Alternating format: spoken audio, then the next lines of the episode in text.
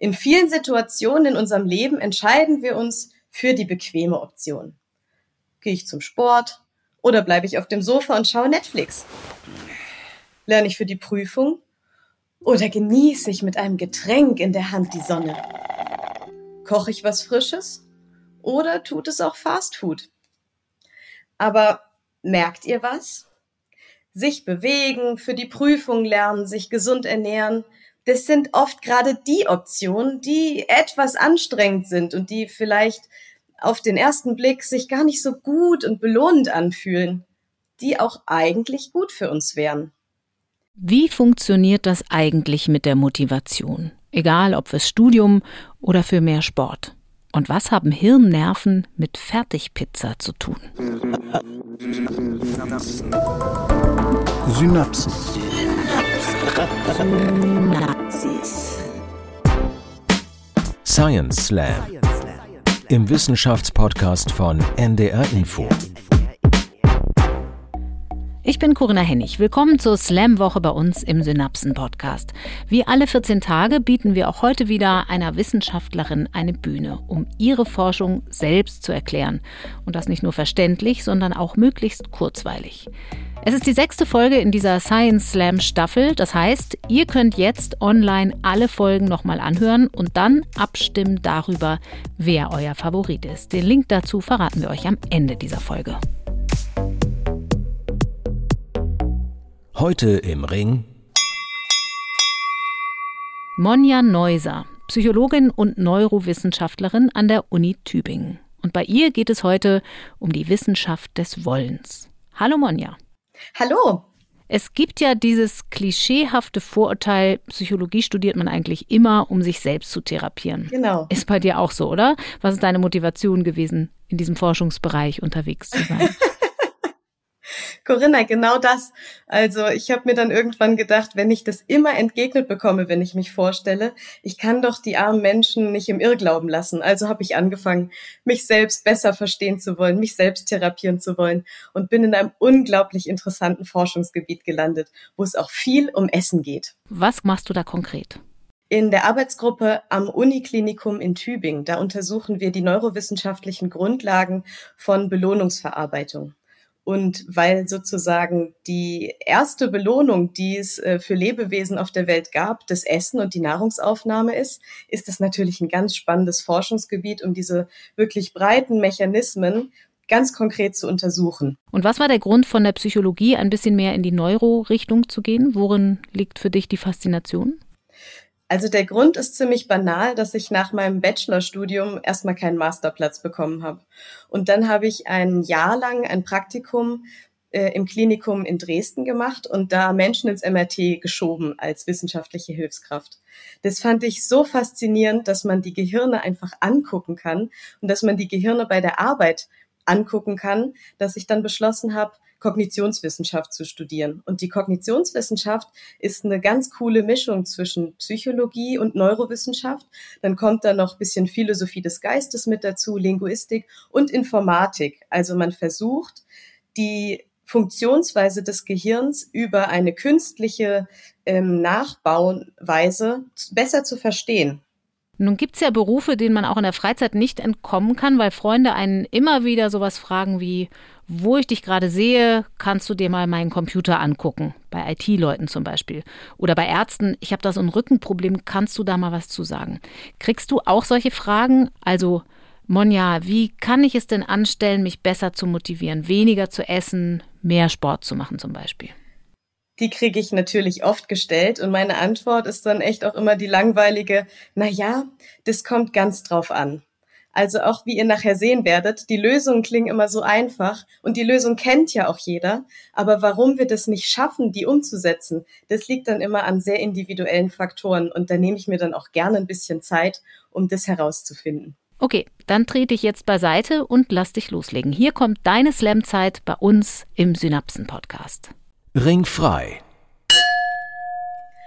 Die lange Leitung zur Motivation oder eine Antilope ist keine Tiefkühlpizza.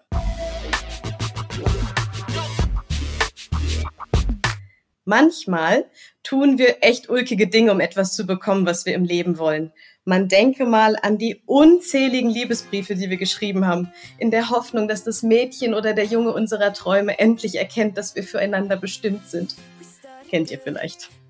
Wir Psychologen nennen das Motivation, also die Bereitschaft, einen enormen Aufwand zu betreiben für etwas, von dem wir uns eine Belohnung versprechen. Zur Motivation wurde schon viel geforscht und natürlich immer mit der Belohnung im Hinterkopf, dann mehr über den Menschen zu verstehen oder Ruhm und Ehre als Wissenschaftler zu erlangen. Für ganz grundlegende Erkenntnisse zur Motivation gibt es sehr eindrückliche Forschung an Mäusen und Ratten. Das liegt daran, dass die nicht so kompliziert denken wie wir Menschen, aber im Grunde eine ganz ähnliche Hirnstruktur haben. Die klassische Forschung zur Motivation bei Mäusen sieht dann so aus. Die kleinen Nager lernen, dass sie eine Belohnung, also etwas zu fressen kriegen, wenn sie einen Hebel drücken. Etwa so wie Lieferando für Mäuse. Die Maus hat Hunger, die Maus drückt den Hebel und bekommt ihre Lieferung Freihaus. Das kapieren die dann ziemlich zuverlässig und bestellen sich ihre Snacks per Knopfdruck. Bietet man den Mäusen zwei verschiedene Hebel mit unterschiedlichen Bezahloptionen, also wie viele Drücker nötig sind, um eine Belohnung zu erhalten, entscheiden sich die Mäuse eher für die weniger anstrengende Option. Es sei denn, eine von den beiden Optionen ist so eine richtige Schlemmerei. Weil bei höherer Belohnung steigt dann auch wieder die Bereitschaft, sich dafür ordentlich anzustrengen. Wer zum Beispiel an einem Doktortitel interessiert ist, der kennt das. Da ist man bereit, eine ganze Menge Tasten zu drücken, bis so eine Doktorarbeit geschrieben ist und man mit Ruhm und Ehre und einem Doktorhut belohnt wird. Also, ich fasse mal kurz zusammen. Viel Motivation, viel Aktivität, wenig Motivation, wenig Aktivität. Ja, und gar keine Motivation? Das ist eine Depression. Menschen, die an einer Depression leiden, haben häufig eine veränderte Wahrnehmung von der Belohnung oder von den Kosten. Und das endet dann mit der oft auch unbewussten Entscheidung, gar nichts mehr oder wirklich sehr, sehr wenig zu tun.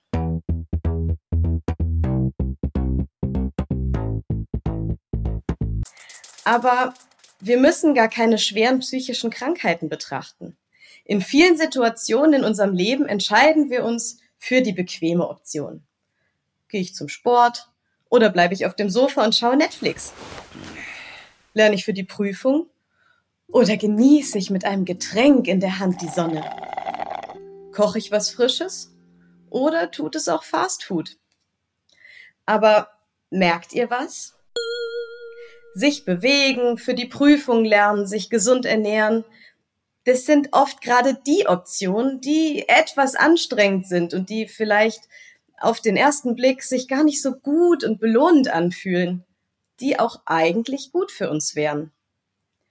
Unsere Motivation ist damit eng verbunden mit Gesundheit und gesundem Verhalten. Und obwohl wir alle wissen, wie das theoretisch geht mit dem gesunden Verhalten, fällt es uns doch immer wieder erstaunlich schwer, das durchzuziehen. Das liegt daran, dass unser genetisches Programm auf Energiesparen ausgelegt ist. Ist ja auch logisch. Wenn unsere Vorfahren eine Antilope hinterherjagten, dann war das zwar womöglich ein schmackhaftes Abendessen für den ganzen Stamm und hat eine ganze Woche lang gereicht.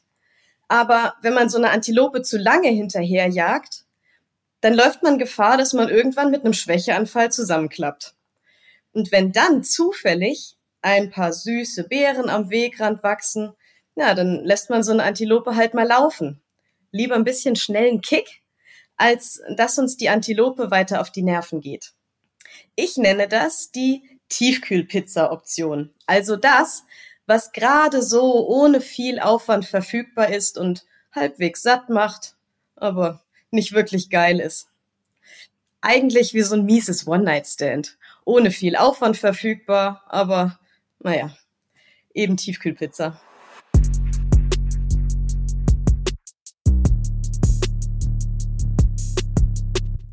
Energie sparen und die naheliegende Option pflücken oder sich doch noch einmal anstrengen und einem anderen Ziel hinterherrennen? Die meisten Entscheidungen dieser Art trifft unser Gehirn tatsächlich mehr so aus dem Bauch raus. Und dass unser Bauch da in Sachen Motivation so viel mitreden kann, liegt am Vagusnerv. Der Vagusnerv ist der zehnte Hirnnerv, aber er hat auch Kontakt zu vielen Organen, zum Beispiel dem Magen und dem Darm. Und über diese lange Leitung werden dann Informationen ausgetauscht. Wenn wir zum Beispiel etwas essen, dann meldet der Vagusnerv ans Gehirn, dass Nahrung im Magen ankommt und damit neue Energie vorhanden ist. Und jetzt kommt der Clou. Die Signale, die über den Vagusnerv im Gehirn ankommen, werden noch in zahlreichen anderen Hirnregionen weiterverarbeitet, die was mit Belohnungsverarbeitung zu tun haben und unser Verhalten steuern. Ob wir also losrennen oder uns mit dem begnügen, was eh schon da ist. Der Vagusnerv ist damit sozusagen derjenige, der die Bestellung übermittelt. Antilope oder Tiefkühlpizza. In einem Forschungslabor in den USA an der Yale-Universität, da haben sie solche Signale des Vagusnervs in Mäusen mit einer speziellen Technik künstlich erzeugt. Mit Lichtreizen wurden die Fasern der Mäusevagusnerven, die vom Magen und Darm Richtung Gehirn gehen, aktiviert. Die Forschenden konnten dann beobachten, dass die Mäuse nach der Vagusnervstimulation viel motivierter waren, also viel öfter den Hebel gedrückt haben. Irgendwie hat diese Vagusnervstimulation dazu geführt, dass sich das für die Mäuse mehr gelohnt hat.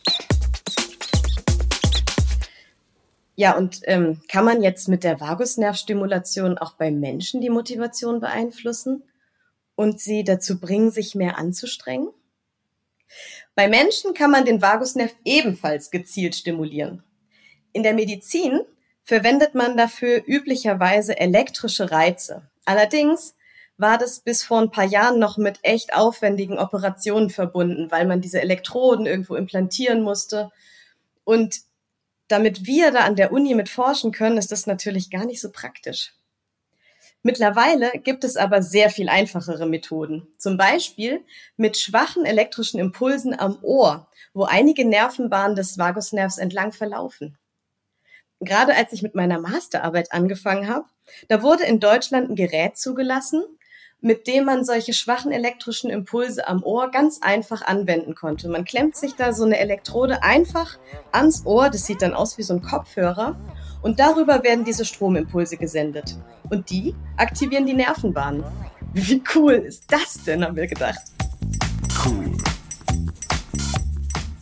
Und mit diesem Gerät haben wir eine Studie durchgeführt, die ganz ähnlich wie die mit den Labormäusen funktioniert. Unsere Versuchspersonen saßen dann vor einem Computer. Da haben sie ein Spiel gespielt, bei dem sie Punkte gewinnen konnten, indem sie eine Taste auf einem Game Controller drückten. Und je schneller sie gedrückt haben, desto mehr Punkte haben sie gewonnen. In der Aufgabe gab es dann verschiedene Durchgänge mit viel und mit wenig Gewinnpunkten. Und weil die Aufgabe echt eine ganze Weile gedauert hat, war das mit der Zeit wahnsinnig anstrengend. Am Ende konnten die Versuchspersonen ihre Punkte aber gegen Geld und etwas zu essen eintauschen. Es gab zwar keine Pizza, aber weil die Versuchspersonen morgens und ohne gefrühstückt zu haben zu uns ins Labor kamen, gab es für sie als Belohnung für ihre Anstrengung ein köstliches Frühstück. An einem Termin haben wir dabei den Vagusnerv stimuliert und an einem anderen Termin haben sie die gleiche Aufgabe mit einer Kontrollbedingung ohne Vagusnervstimulation durchgeführt. Am Ende kann man diese beiden Bedingungen dann für alle Versuchspersonen vergleichen. Und siehe da, die elektrische Stimulation des Vagusnervs am Ohr hat tatsächlich die Motivation erhöht. Ganz ähnlich wie die Mäuse im Labor haben unsere Versuchspersonen mit der Vagusnervstimulation viel mehr den Taster betätigt, um die Belohnung zu bekommen. Und das übrigens auch für die Tiefkühlpizza-Option, die eigentlich erstmal gar nicht so ertragreich schienen.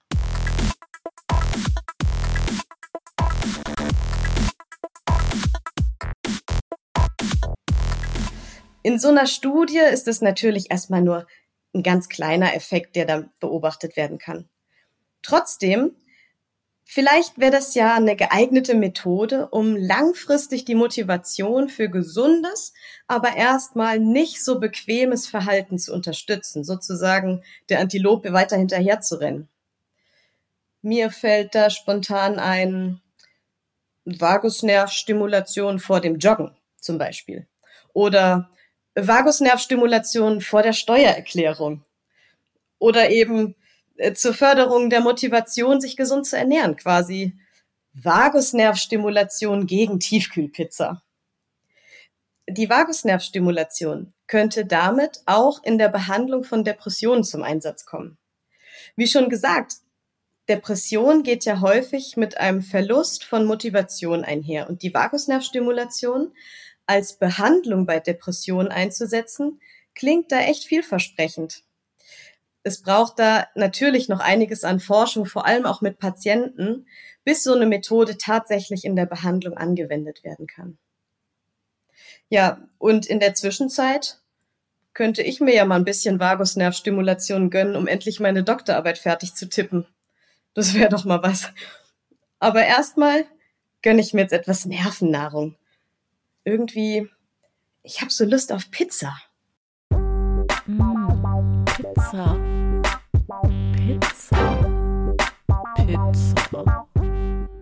Vielen Dank, Monja Neuser, Neurowissenschaftlerin von der Uni Tübingen. Und wie immer sagen wir hier nochmal, Äußerungen der Wissenschaftlerinnen und Wissenschaftler im Podcast Science Slam geben deren eigene Auffassung wieder.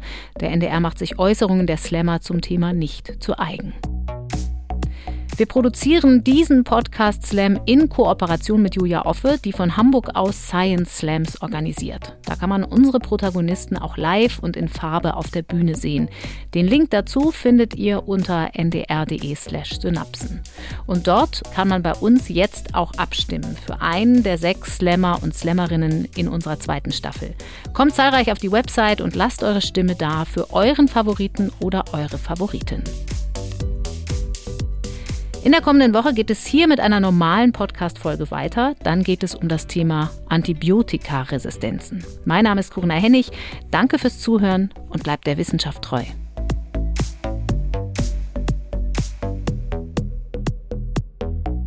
Synapsen Science Slam, ein Podcast von NDR Info.